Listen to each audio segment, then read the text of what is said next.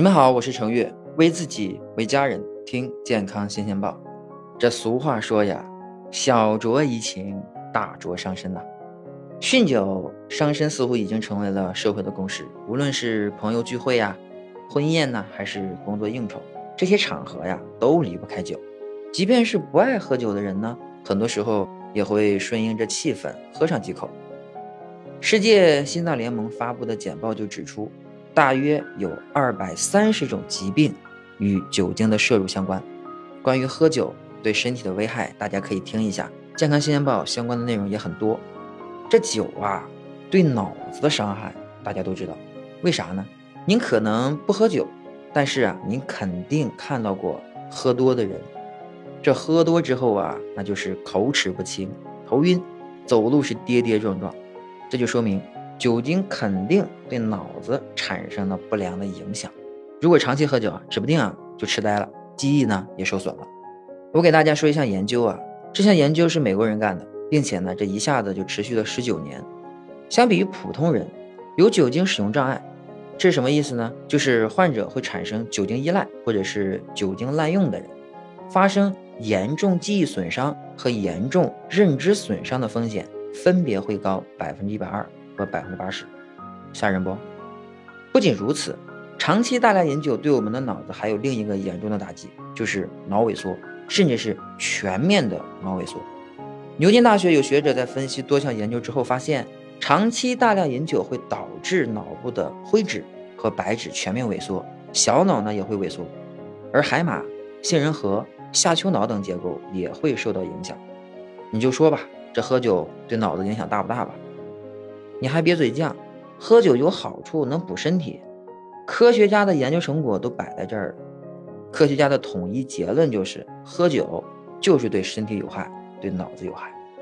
有人说了，那我不喝多，我喝适量行不行啊？那这啥玩意儿叫适量呢？科学家也对这个适量的饮酒啊，也做了研究。当然了，不同的研究得出了不一样的结论。有的研究发现，适度饮酒也和脑萎缩相关。但有的研究啊，却没有发现这样的关联，甚至还有研究提出适度的饮酒有利于脑健康，比如还可能会降低痴呆的风险。另一方面，到底什么是适量？目前呀也没有统一的定义，不同的研究中的适度所对应的饮酒量，甚至啊可能会相差一倍。或许也正是因为如此，人们已经习惯于不把适度饮酒视作一种健康的威胁。即便是在一些国家官方的健康指南中，适度饮酒也没有被亮红灯。你就像美国居民膳食指南二零二零到二零二五中就指出啊，如果需要饮酒，那么男性一天内的纯酒精的摄入量应该控制在二十八克以内，而女性就要减半，应该控制在十四克以内，分别就相当于一瓶或者是半瓶啤酒的量级。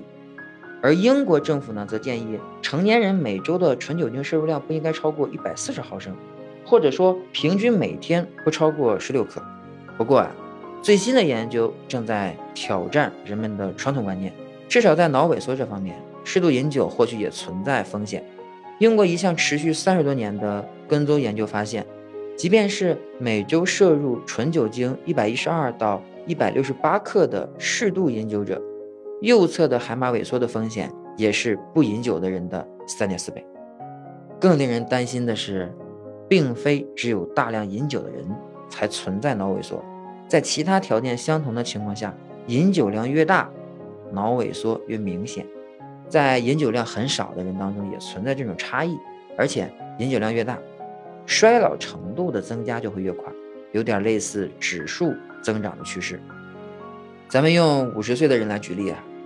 一个平均每天摄入二十毫升纯酒精的人，脑部的萎缩程度呢，相当于比平均每天摄入十毫升的人衰老了两岁。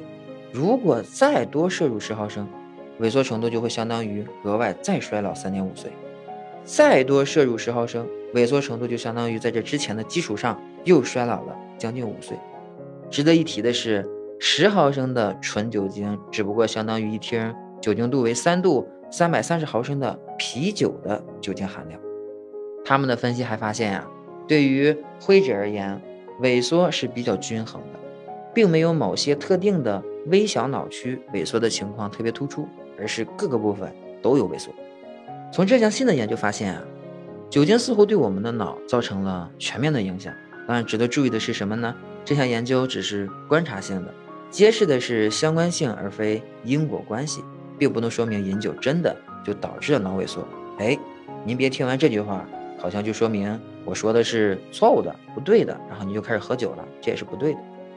理论上说呢，因果关系甚至有可能是相反的，也就是脑萎缩导致的人的大量饮酒。想要说明酒精是否真的导致脑萎缩，还需要进一步的技术研究来做支持。二零一八年，柳叶刀发表了一篇堪称世上最大规模的饮酒研究。这项历时二十多年、涵盖了一百九十五个国家和地区，从十五到九十五岁的两千八百万饮酒者的研究发现。无论你是摄入量的高还是低，酒精啊对身体都是有害的。最佳的饮酒量就是零。政府机构也在认真的考量最新的科学发现，引导公众的健康行为。英美等国的指南虽然设定了一个适度饮酒的参考量，但是呢，同时也提醒到少喝比多喝健康更健康。任何量的规律饮酒都不能促进健康。二零一六年，英国政府还修改了实行长达三十年的酒精摄入限值的建议，将男性的限值建议从原本的每周二百一十毫升下调到了如今的一百四十毫升。虽然啊，人们的普遍认知在短时间内还是难以转变的，或许还需要一段时间来接受新的科学观点，政府的指南更新也可能存在滞后。但从目前我们已知的情况来看，最安全的做法或许还是。远离酒精，至少啊，要为您宝贵的脑子想一想，少喝酒，准没错。